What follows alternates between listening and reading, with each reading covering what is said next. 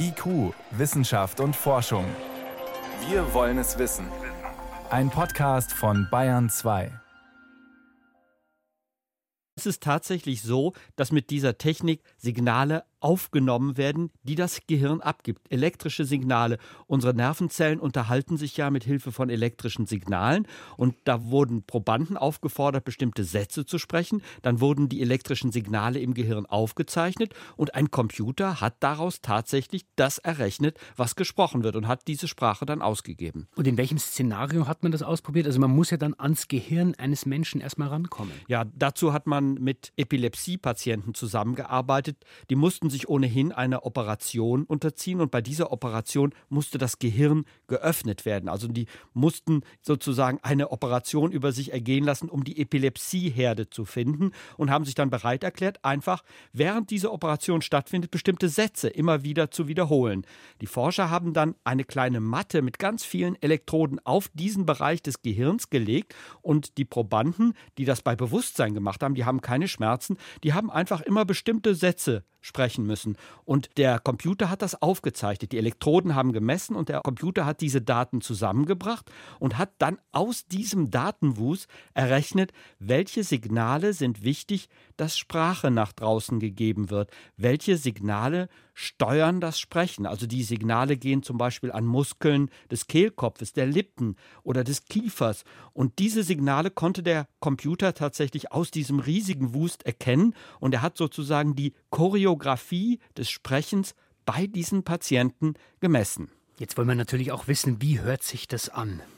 Ja, das hört sich auf den ersten Blick ein bisschen ja, vernuschelt an, aber man kann es verstehen. Passen Sie mal auf. Das war jetzt ein englischer Satz. Es ging um Schiffe, Shipbuilding. Jetzt nochmal das Ganze, wie es die Probandin gesagt hat. Shipbuilding is a most fascinating process. Und jetzt versteht man es, glaube ich, schon besser, wenn ich es nochmal vorspiele, den Satz, den der Computer daraus gemacht hat. Shipbuilding is a most fascinating process.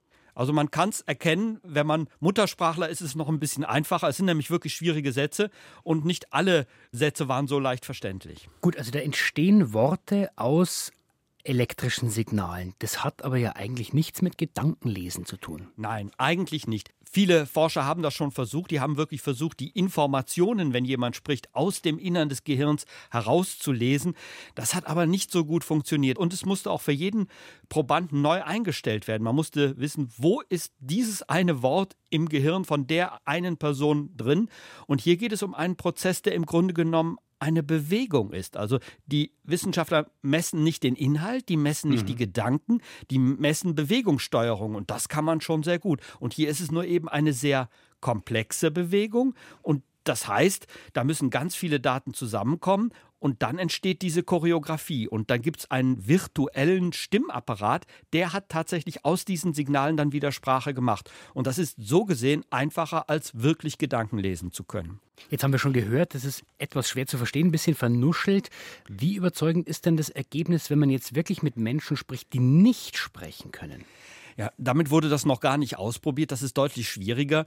Und man muss auch sagen, die Forscher haben das wirklich auch schon mal getestet und haben mal unbeteiligte Probanden hören lassen, wie viel sie verstanden haben. Und sie haben 50 Prozent verstanden. Also mhm. das war eigentlich noch nicht so gut. Also wenn man die Hälfte aller Sätze versteht, ist das zu wenig. Man muss aber dazu sagen, wenn man das aus dem Gesamtzusammenhang macht, dann, dann ist es schon ein bisschen besser verständlich. Ich habe dazu noch so ein Beispiel. The proof that you are seeking is not available in books.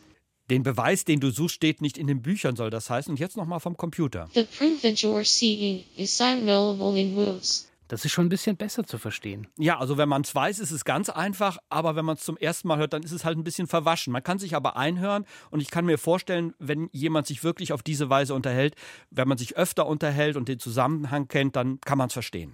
Das heißt, zusammengefasst, Michael Lange, wie groß ist dieser Schritt wirklich und für welche Menschen kommt das überhaupt in Frage? Weil ich muss ja immer erst mal den Kopf aufmachen, um so, eine, ja, so ein Messgerät einzupflanzen. Ja, das ist wirklich eine schwere Operation. Aber der Wunsch der Patienten, die nicht mehr kommunizieren können, der ist natürlich sehr groß, dass es ausprobiert wird. Und da werden sich sicher freiwillige Probanden finden.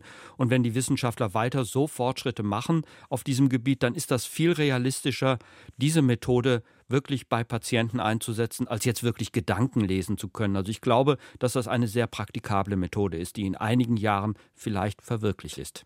Also mit Gedankenlesen hat es nichts zu tun, aber offenbar kann man wirklich die Signale des Gehirns in Sprache übersetzen, sodass man es hoffentlich irgendwann gut versteht und sich bislang stumme Menschen dann mitteilen können. Vielen Dank für diese Informationen, Michael Lange. Gerne.